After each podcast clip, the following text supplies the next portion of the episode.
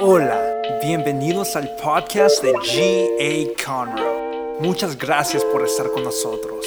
Aquí está el mensaje de hoy.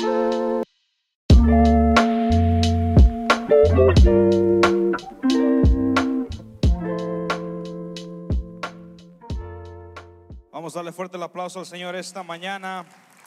Él ha sido fiel con nosotros. Vamos a hacerlo fuerte.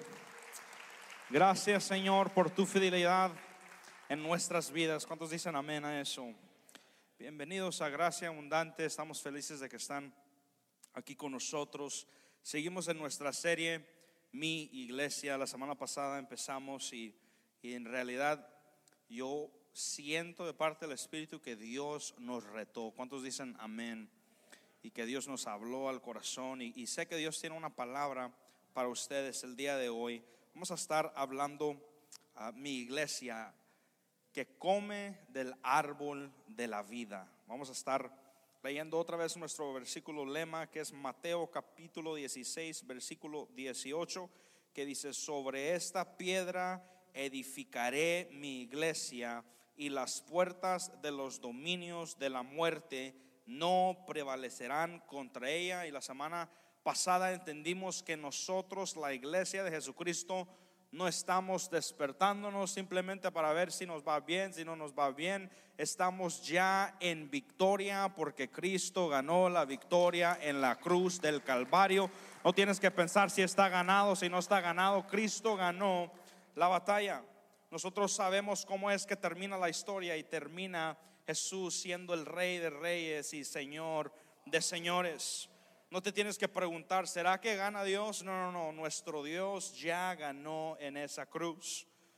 Y es necesario que nosotros estemos apasionados, como hablábamos la semana pasada. ¿Por qué es que somos apasionados? Somos apasionados porque somos su iglesia. No nomás somos la iglesia, somos su iglesia, es lo que dice la palabra de Dios. Entonces, hoy queremos hablar un poco sobre algo que Dios ha puesto delante de nosotros. Hay dos maneras diferentes a las que nosotros nos podemos acercar a Dios, dos maneras distintas a las que nosotros podemos ver a Dios.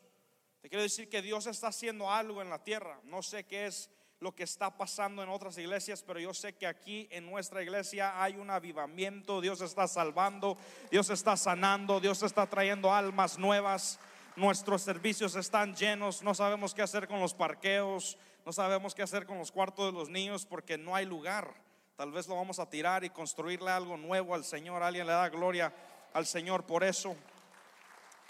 Pero yo sé que Dios todavía está usando a personas como tú para alcanzar a otros.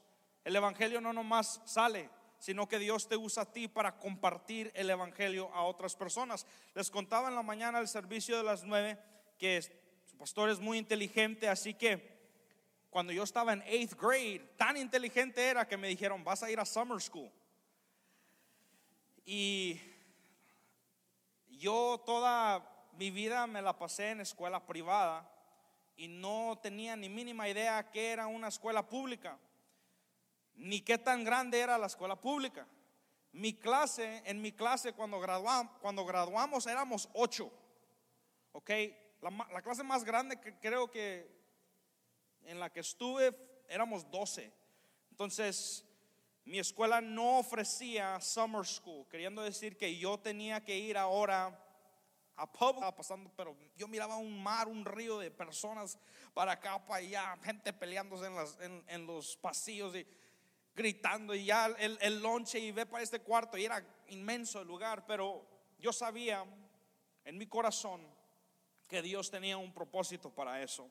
Desde muy temprana edad Dios me hablaba, Dios me ministraba y, yo sé que tú donde quiera que estés, te quiero decir esto, Dios quiere que seas luz. No importa dónde es que tú estés, Dios quiere que tú seas luz. Y en mi clase había una muchacha y entraba y eran cuatro semanas. Eh, y ella entraba y decía, me ama, mi novio me ama, yo lo amo, y oh my God, me ama tanto. Estamos en eighth grade, ¿verdad? Y ella y la muchacha de enfrente, y la muchacha de enfrente le echa porras, ¿verdad? Oh yeah, he loves you, he loves you so much. Y todas las tres semanas se la, pasaron, se la pasaron haciendo eso, pero la última semana de Summer School, ella entró muy triste a, a la clase.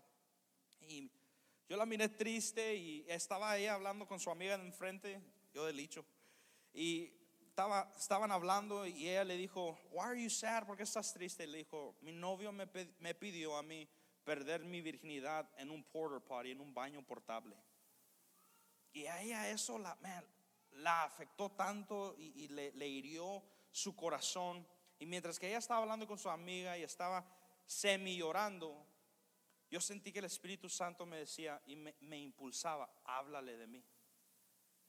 ¿Y cuántos han, sentido eso de parte del Espíritu Santo cuando Él te dice, háblale a tal persona de, de mí? Y tú estás como, como Jonás, quiero, pero no quiero. Sé que tengo que, pero algo como que me detiene, pero fui obediente y le dije así a la muchacha y le dije yo a ella, I just want to tell you, solo te quiero decir that Jesus loves you so much more than your boyfriend ever could, que Jesús te ama mucho más que lo que puede o pueda amarte tu novio. Y cuando yo le dije eso, ella empezó a gemir y a gemir y a decirme, es que yo me alejé de la iglesia, mi familia antes iba, somos muchachos, somos teenagers, y mi familia antes iba y yo sé qué es los caminos. Y yo le dije, ¿quieres aceptar al Señor otra vez? Ahí en medio de la clase, y su amiga más se quedaba mirando así como confundida. Y ella, ella dice, sí, yo quiero. Y su amiga no se va a quedar atrás y dice, yo también quiero. Y de la esquina escucho a alguien más que dice, yo también quiero. Y la maestra nos está escuchando y dice, ¿sabes qué? Vamos a hacer una oración ahorita. Créanmelo o no me lo crean. Yo sé porque soy un testimonio vivo de lo que hace el poder de Cristo en un cristiano que ha sido salvo, redimido y cambiado completamente por Dios. Y tú dices, no, eso más pasa en las películas. No, no, no más pasa en las películas. Tú y yo somos hijos del Dios Altísimo y alguien que ha recibido un servicio, un servicio bueno, alguien que ha sido bendecido, no se puede quedar con esa noticia a, a sí mismo. Tiene que ir a compartirlo, a decir, mira lo que hizo Dios en mi familia. Antes éramos así, pero Cristo nos cambió. Antes pensaba así, pero Cristo me transformó. Antes era así. Alguien que esté cambiando transformado, redimido, bendecido de parte de Dios en esta mañana que pueda decir, cuando Dios entró a mi vida, me cambió completamente. Dios todavía está usando a su pueblo para hacer eso. No, no importa dónde es que tú estés. Yo le digo a la persona, esa persona que se te ha hecho ya una persona normal, la persona que miras en la gasolinera cada mañana, la persona que trabaja contigo que te cae mal, la persona que tal vez no te está dando lo que tú necesitas en el post office, donde quiera que tú estés, tú eres testimonio vivo de que Cristo está vivo y vas a estar viva, llena de gente que evangeliza, llena de gente apasionada por una iglesia. ¿Cómo nos vamos a acercar a Dios? ¿Qué es lo que tú vas a hacer para acercarte al Señor? Quiero hablarte sobre la primera historia de la Biblia, que se trata sobre la creación, que es nuestra historia también. Tú y yo fuimos creados. También vamos a mirar la segunda historia. Y en la segunda historia de la Biblia es una imagen de lo que es tu vida y lo que es mi vida también. Si tienes tu Biblia, vamos a abrir a Génesis capítulo 2, versículo 8 al 9. Y va a estar aquí en las pantallas. Eso es lo que dice la palabra de Dios. Dios el Señor plantó un jardín al oriente del Edén y ahí puso al hombre que había formado. Dios el Señor hizo que creciera toda clase de árboles atractivos a la vista y buenos para comer. En medio del jardín hizo crecer el árbol de la vida y también el árbol del conocimiento del bien y del mal. Quiero pausar y decir, muchos de nosotros tal vez tenemos la idea equivocada, tal vez por cómo crecimos o qué escuchamos en Children's Church, pero creemos que tal vez era el árbol, el árbol de Dios y el árbol del pecado, pero en ningún lugar aquí está hablando ni de una manzana, así que quítese la idea que fue una manzana, ni de una manzana y no ha hablado tampoco nada del pecado. Entonces vamos a brincar al versículo 16, 17. Y dice, Dios el Señor le ordenó, alguien diga, ordenó al hombre, pues puedes comer de todos los árboles del jardín, pero del árbol del conocimiento del bien y del mal no deberás comer. El día que de él comas, sin duda morirás. Ahora, ¿está claro lo que, lo que Dios les está diciendo? ¿Qué es la consecuencia de comer del árbol del conocimiento del bien y del mal? Alguien dígame. Es la muerte. Ahora, aquí está la tercera historia en Génesis capítulo 3, versículo 1 al 7, y aquí en esta historia aparece el diablo. Dice, la serpiente, la serpiente era más astuta que todos los animales del campo que Dios el Señor había hecho. Así que preguntó a la mujer, con que Dios les dijo que no comieran de ningún árbol del jardín. Comer del fruto de todos los árboles, respondió la mujer. Pero en cuanto al fruto del árbol que está en medio del jardín, Dios nos ha dicho, entender en esto, que Eva había entendido lo que Dios le había dicho. Entonces aquí no había ningún malentendido. Ella sabe, no es cierto, no van a morir. Dios sabe muy bien que cuando coman de ese árbol se les abrirán los ojos y llegarán a ser como Dios, conocedores del bien y del mal. Quiero pausar rapidito y no se trata de esto la prédica, pero siento decirte esto. Lo que el diablo siempre quiere hacer es confundir lo que Dios ya ha dicho es confundir una palabra que tal vez tu líder espiritual, tu pastor te está dando. Mira, no hagas eso, mi hijo, y tú sientes, no, pero es que no quieren que prospere o no quieren que haga tal cosa. Te quiero decir, lo que Dios tiene para nosotros es mejor. El ser obediente es mejor que cualquier otra cosa que tú y yo podamos estar buscando. Sigue diciendo la palabra de Dios en el versículo 6, la mujer vio que el fruto del, del árbol era bueno para comer y que era atractivo a la vista, era deseable para adquirir sabiduría. Así que tomó de su fruto y comió. Luego dio a su esposo que estaba con ella y él también comió. En ese momento los ojos de ambos fueron abiertos y tomaron conciencia de su desnudez. Por eso, para cubrirse, entretejieron hojas de higuera. Entonces, lo que yo quiero hacer hoy es ver la diferencia entre el árbol del conocimiento del bien y del mal y el árbol de la vida. Porque ellos tenían la opción también de tomar de cualquier otro árbol en el jardín que era bueno y también era deseable, dice la palabra de Dios. Pero ¿qué es lo que ellos hacen ahora? Ellos miran lo que es el árbol del conocimiento del bien y del mal y dicen, ¿sabes qué? Vamos a intentarle aquí. Y te quiero decir que nosotros como cristianos tenemos también la opción de o tener comida del árbol del conocimiento del bien y el mal o tener comida del árbol de la vida. Y te quiero decir que siempre es mejor. El árbol del conocimiento del bien y el mal nos dice, tienes que hacer más para llegar a Dios. Y muchos de nosotros medimos lo que hacemos por Dios y pensamos, si hago más, Dios me ama más. Algunas personas incluso tal vez piensan, soy más santo, porque no es la verdad.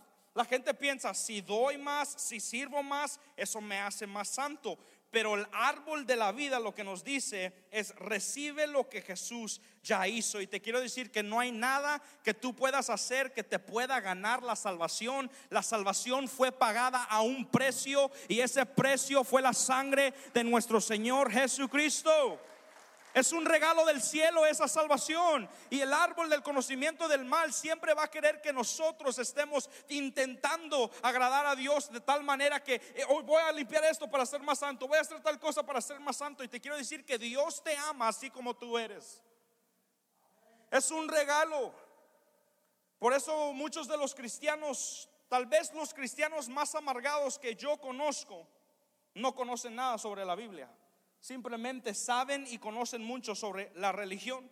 Jesús le dijo esto a los fariseos, escuchen esto. Ustedes estudian, Juan capítulo 5, versículo 39 al 40.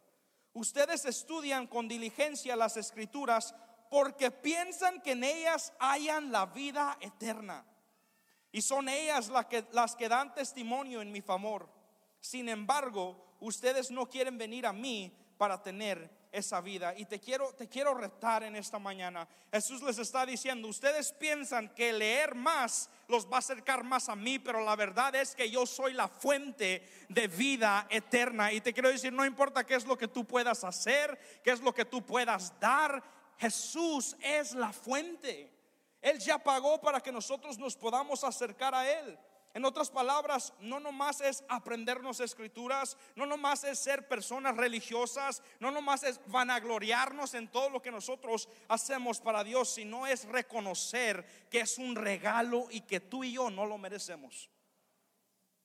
El árbol del conocimiento del bien y el mal también nos dice, tienes que tratar de obtener la aprobación de Dios. Es la percepción de algunas personas que Dios está enojado.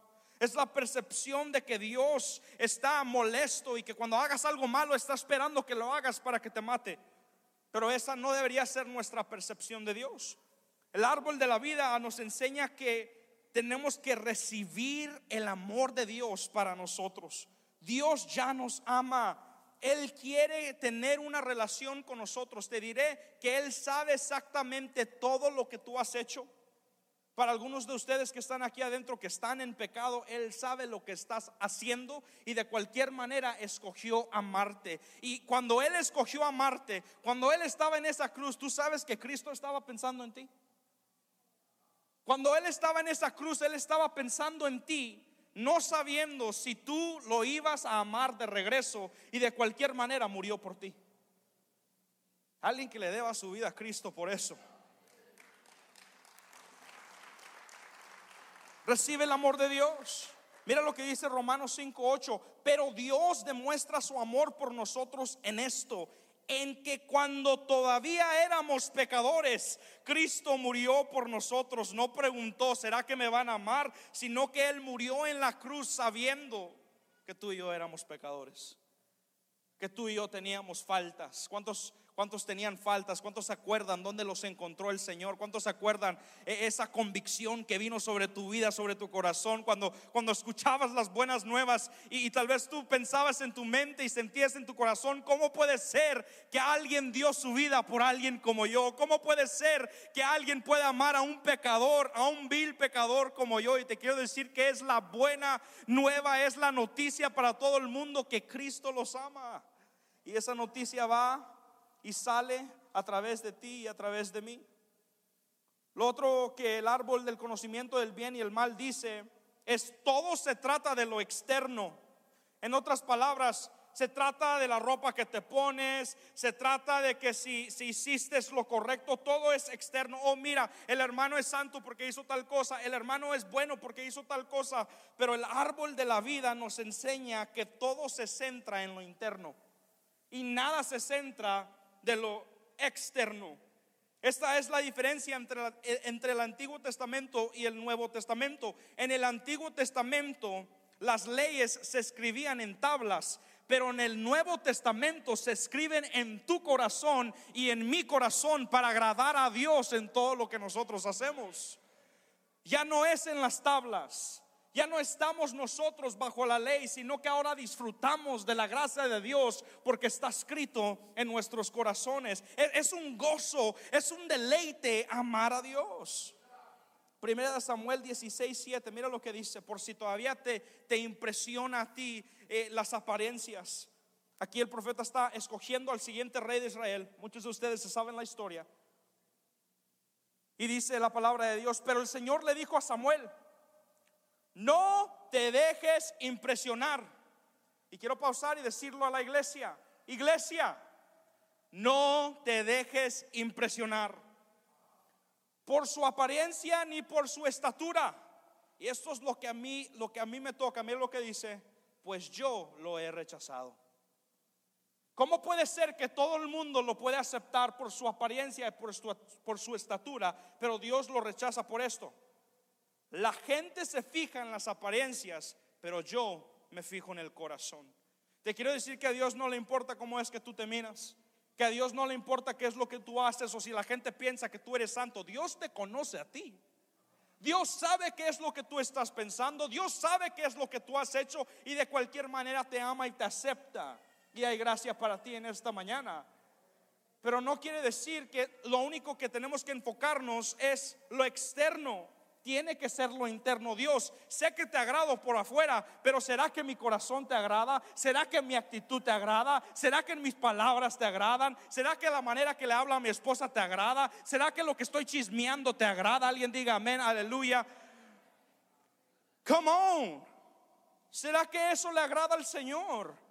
No te preocupes tanto por lo que te estás poniendo aquí en esta mañana. Preocúpate más por lo que está en el corazón. Preocúpate más por lo que Dios ya sabe que está dentro de ti. A la gente, la apariencia, tal vez los puedes hacer que ellos piensen que tú eres santo. Pero yo no quiero agradar a las personas por mi apariencia. Yo quiero agradar a Dios por mi corazón. Que Él sepa que lo ama, que lo amo y que mi corazón está puro.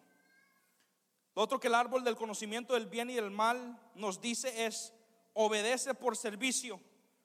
La semana pasada yo decía, nosotros no somos el tipo de persona que decimos, es que yo sirvo porque no me quiero ir al infierno sino que nosotros servimos porque tenemos corazones transformados por Jesucristo y entendemos que nuestra vida y todo lo que somos se lo debemos a Él. No hay nada que nosotros hicimos para merecer la gloria, la gracia, lo bueno de parte de Dios. Hermano, ¿cómo es que nosotros podemos decir lo que tengo es porque trabajé muy duro? Lo que tengo es porque hice tal cosa, es porque le dije, es porque tal negocio, lo que tú tienes es porque vino y provino de la mano poderosa de Dios. Es porque Dios te dio, es porque Dios te despertó. No hay nada que tú hiciste. Esa gracia es un regalo. Y si el árbol del conocimiento del bien y el mal nos dice a nosotros que tenemos que obedecer por, por servicio y por no ir al infierno. El árbol de la vida nos dice que obedecemos por deleite. Hay tantas personas que odian venir a la iglesia el domingo. Nadie dijo amén. Después de la iglesia, ya que te forzó tu esposa y te pide que hagas algo más, ya fui a la iglesia. Como que le hiciste un favor. A Dios no le estás haciendo ningún favor, mi hermano. A tu esposa no le estás haciendo ningún favor, más bien se está salvando tu alma el momento que tú vienes y, te rindes delante de Dios. No, no gastes el tiempo. Si viniste aquí por religión, si viniste aquí solamente para cumplirle a tu esposa, ahí están las dos puertas. Aquí se entra a servirle a Dios, a rendirle a Dios cuentas, a decirle Dios, no estoy aquí por nadie más, estoy aquí para amarte, para darte mi vida entera. Estamos aquí porque nos rendimos a Dios. Y quiero que siempre seamos una iglesia que come del árbol de la vida. Primera de Juan 5:3 dice, "En esto consiste el amor de Dios, en que obedezcamos sus mandamientos y estos, escúchalo, no son difíciles de cumplir." ¿A cuántos de ustedes se les hace un poco cumplir los mandamientos del Señor? No, yo sabía que a nadie aquí porque ustedes son tan santos. Acabamos de hablar de lo externo y todavía me van a echar mentiras. ¿A cuántos de ustedes se les hace un poco difícil a veces? Tú dices, man, es porque Dios está trabajando en nosotros. El convertirte, el amar a Dios, no quiere decir que te convertiste en perfecto, te convertiste en hijo y hija de Dios que recibimos corrección. ¿Cuántos hijos y hijas mayores de 18 años están aquí? Levanten la mano. Tiene que haber más. Hijos y hijas, hijos y hijas mayores de 10. ¿Cuántos de ustedes todavía reciben corrección de sus padres? Tienes 40 y tu mamá todavía, ¿qué estás haciendo?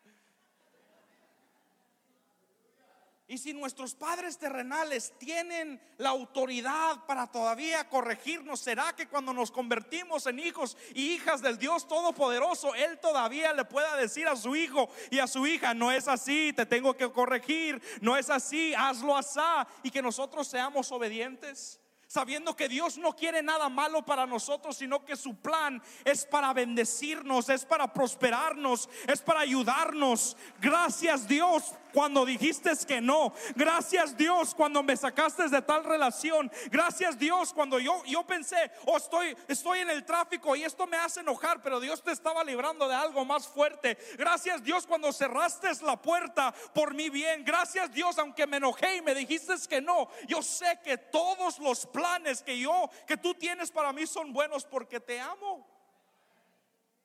Tú dices, me molesto, estoy enojado por tal cosa. Mejor seamos personas y, cristianos agradecidos y decir, es un privilegio servirle a Dios, es un privilegio estar en la casa de Dios.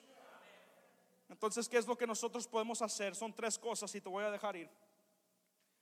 Para estar comiendo del árbol de la vida, lo primero es, y, hablamos mucho de esto y, y quiero que se te quede, enamorarnos de Jesús. Hay muchas personas que dicen, es que es más fácil decirlo que hacerlo. Es más fácil que tú digas, enamórate, involúcrate, ve al growth track, ven y sirve. Es más fácil que tú lo digas. Entonces, ¿cómo es que nos enamoramos de Jesús? Es sabiendo qué es lo que Él ha hecho por nosotros. Que Él es nuestro Padre. Y hay mucha gente que necesita saber que hay una persona llamada Jesús que los ama. Tal vez mientras que hablo sobre esto, alguien viene a tu mente y te quiero decir que eso no es coincidencia, sino que es la convicción del Espíritu Santo diciéndote, hazle así a la persona que está enfrente de ti. Háblale de mí a esa. Es que, es que yo no les digo nada porque no hablan inglés y en la iglesia solo hablan español. Mi Dios habla chino, mi Dios habla inglés, mi Dios habla español, mi Dios habla todos los idiomas. Escucha lo que te estoy diciendo. La salvación es para todos. Es para todos. No importa cómo lo tengas que hacer, te garantizo, si estás tú en la China y no sabes hablar, sacas tu teléfono y le pones a Google Translate y le dices, Cristo te ama y Google Translate te va a ayudar a decirle al mundo que Cristo los ama. Donde no haya el amor de Cristo, donde esté la oscuridad, tú y yo estamos llamados a ir a hacer luz. Tú y yo somos llamados para hacer algo. Cuando lees este pasaje tal vez lo leemos de una manera equivocada. Eso es lo que dice Juan 14, 15. Si ustedes me aman, obedecerán mis mandamientos. Y hay muchas personas que tal vez dicen, e-, es como un reto, como que me está retando. Si me amas, pero no es un reto, sino que él lo que está diciendo es, si me amas, obedecerme va a ser algo deseable para ti. Si tú me amas y me confías, el obedecerme va a ser algo que se te hace fácil. No es, no te estoy diciendo que te va a gustar, se te va a hacer fácil. También en la mañana les contaba que mi mamá era experta. Cuando yo era joven, yo quería hacer algo, quería salir con mis amigos. No me decía que sí, no me decía que no. Me decía, allá tú, Jeremías. ¿Cuántos saben qué quiere decir eso? No quiere decir que sí. tell you that. Y yo sentía una convicción, no les digo del Espíritu Santo, de Gabriela Izaguirre, de que lo que ella me está pidiendo que no haga, no lo tengo que hacer. Y por amor la obedecía, no siempre. Pero les estoy dando el ejemplo de que lo que cuando Dios dice que no, no quiere decir que te va a gustar y no te va a gustar. Usted sabe cómo somos los cristianos. ¿Cuántos creen que Dios todavía habla? Dios todavía habla. Proféticamente, Dios todavía, Dios todavía habla a través de sus siervos. Pero usted sabe cómo somos los cristianos cuando sabemos en nuestro corazón, nuestro espíritu, en nuestra alma, que Dios nos está diciendo que no a algo. Buscamos a los tres profetas mentirosos que nos digan que sí a, a lo que nosotros queremos. Buscamos a los tres amigos que nosotros sabemos que siempre nos dan malos consejos simplemente para que nos digan que sí y aplaquemos lo que el Espíritu Santo está diciendo que no. ¿Alguien, alguien más está aquí adentro? ¿O seré el único que cuando yo siento que Dios me está diciendo que no, yo digo, oh, pero tal vez es un sí y el pastor está equivocado? Tal vez es un sí, el siervo de Dios está equivocado. Tal vez es un sí y mi esposa está mal. Entonces déjame preguntarle al vecino, a la vecina, al que se me aparezca y creo que ora. Te voy a preguntar, te diré que lo que Dios tiene para ti es un plan bueno. Que su no en el tiempo correcto es mejor que un sí tuyo en el tiempo incorrecto. Que lo que Dios tiene para ti es mucho mejor. Mira lo que dice la palabra de Dios en 2 de Corintios 5:14. El amor de Cristo nos obliga. Alguien diga obliga. Todos entienden la palabra obliga. No hay ningún malentendido. Dice, el amor de Cristo nos obliga porque estamos convencidos de que uno murió por todos y por consiguiente todos murieron. ¿Qué es lo que hace? Nos obliga. El amor por Cristo nos obliga. Aquí está lo segundo. ¿Cómo podemos comer del árbol de la vida? ¿Cómo podemos vivir en eso? Responde al pecado con vida. Te quiero decir que vas a pecar. Nadie dijo amén. Vas a pecar otra vez. Te lo estoy diciendo. Y quiero que te acuerdes cómo es que Cristo respondió a ti en tu pecado. No como las personas respondieron, porque las personas a veces responden de una manera incorrecta. Alguien diga amén a eso. Y usted me dice, ¿cómo que responden de manera incorrecta? No le puedo decir cuánta gente me había dicho que el, ir al cine es pecado y ahora voy al cine y ahí los miro comiendo popcorn. Digo, hermana. Porque un humano se puede equivocar. Un humano se puede equivocar. Y, tal vez hay muchas personas que, que culpan a la iglesia. No, no, culpa a los humanos, no culpes a Dios. Humanos se pueden equivocar. Pero ¿qué es, lo que, es lo, que te quiero decir? ¿Qué es nuestra respuesta a las personas que necesitan gracia? A las personas que están en pecado. Es, es, la gracia de Dios. No te estoy diciendo el no decirles la verdad. La palabra de Dios nos enseña que había una mujer adúltera y la traen los fariseos y le dicen a Jesús, sabiendo que era lo que tenían que hacer. Bueno, eso es lo que dice la ley. ¿Qué es lo que quieres que hagamos? Estaban listos para tirarle la piedra. Y Jesús les dice a ellos, ¿qué es lo que les dice? El primero de ustedes que no tenga pecado, vamos, tírela. Uno por uno empezaron a tirarla y a irse. Y Jesús, me imagino que la mujer en el suelo estaba así, ¿verdad? Ya esperando la primera. Y Jesús le dice, ¿dónde están los que te acusan? Pero lo siguiente que hace nos enseña qué es lo que nosotros como cristianos tenemos que hacer. Escucha, verdad y gracia le dice, ve y no peques más. Le enseñó gracia, pero le dijo la verdad también. No nomás fue gracia, nomás gracia, no nomás. Le dijo, ve, te estoy dando la gracia, yes. nadie te ha hecho un daño, ahora puedes ir, pero deja tu pecado. Y hay personas, hay amigos, hay familia que no saben lo que hacen y tal vez tú sí sabes un poco más de la palabra de Dios y tú dices, ah, no deberían estar haciendo esto y no sé por qué esto y no sé por qué aquello. Y todo lo que sabes hacer es hablar y hablar y hablar y hablar y hablar y hablar y hablar porque lees la palabra de Dios para sentirte más grande que otras personas. Pero Cristo no nos llama a hacer eso. Cristo no nos llama a nomás mirarnos de lo externo, sino que vemos que Cristo nos llama a la gracia y a la verdad.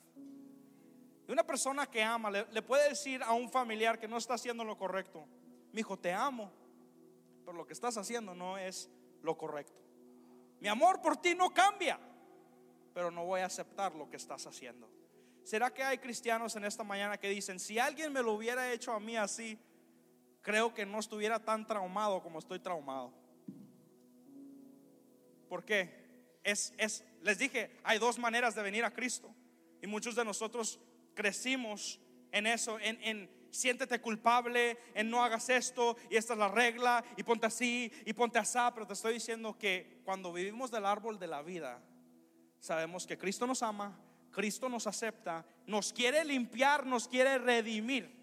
¿Alguien está conmigo? Pero necesita hacer algo en nosotros. Mira lo que dice Juan 3:17. Dios no envió a su Hijo al mundo para condenar al mundo, sino para salvarlo por medio de él. Y te lo voy a dejar súper claro. Si Dios no envió a su Hijo para condenar al mundo, tampoco te envió a ti para condenarlo. Alguien que diga amén en esta, en esta mañana. Si, si, Dios no envió a Jesús a hacerlo, ¿qué te, ¿qué te crees tú para poder estar apuntando dedos y diciendo tú esto, tú aquello? No, no, no, no, no. Estamos aquí por gracia. Estoy en la casa de Dios por gracia. Estoy parado por gracia. Es por gracia, hermano. Ponte sobre tus pies ahí donde estás. Aquí está lo último. ¿Cómo vivimos del árbol de la vida? Protege tu corazón para que no retroceda. Yo he estado aquí lo suficiente para ver cristianos entrar, salir, entrar, salir, entrar, salir, entrar, salir, entrar, salir, entrar, salir. Y así se la viven, entran y salen y entran y salen. Siempre es una historia nueva. Siempre es una historia nueva de por qué se alejaron, de que se murió mi gato, de que se murió mi perro, de que se murió la tía, y esto y aquello, y el pastor me hizo, y la, la hermana me dijo, y alguien me dijo, y así se la vivieron. Pero te estoy diciendo algo, hermano, si tú amas a Cristo, protege tu corazón para que no retrocedas. Tú no estás aquí por una persona, tú no estás aquí por nadie más, tú estás aquí para servir a Dios. Y te lo digo de esta manera, si es Lewis es lo que dice, la historia humana es larga y terrible historia del hombre tratando de encontrar algo más que Dios que lo haga feliz. Yo no sé tú, pero yo conozco a muchas personas que están en adicción. Yo conozco a muchas personas que no saben qué es vivir en Cristo. Yo conozco a muchas personas que necesitan salvación. Y lo que te quiero decir en esta mañana es que Dios te quiere usar. Dios quiere usar a su iglesia para hablar redención para otras personas para redimir, para amar, para hacer lo que solo Él puede hacer. Dios te quiere usar, iglesia. Ahí donde estás, cierra tus ojos. Levántale tus manos a Dios. Y quiero que empieces a hablar con Él. Ponte a cuentas con Él. Ponte a cuentas con Él. Vamos, dile si le has, le has estado fallando a Dios, si has estado viviendo del conocimiento, del árbol del conocimiento del bien y del mal. Dile Dios, he estado siendo una persona sin gracia. He estado siendo una persona amargada. He estado viviendo por lo externo y no lo interno. Y necesito que me cambies. Y necesito que me redimas. Y necesito que hagas algo. Vamos. Ven ante Dios. Enséñale tu corazón. Y dile, Dios, te necesito. Dios, te necesito. Cada persona en este lugar Levántale tus manos a Dios y dile, Dios te necesito. Todo lo que yo soy, todo lo que yo soy, todo lo que yo soy te necesita. Vamos, alaba al Señor ahí donde estás. Dile, Dios, te necesitamos.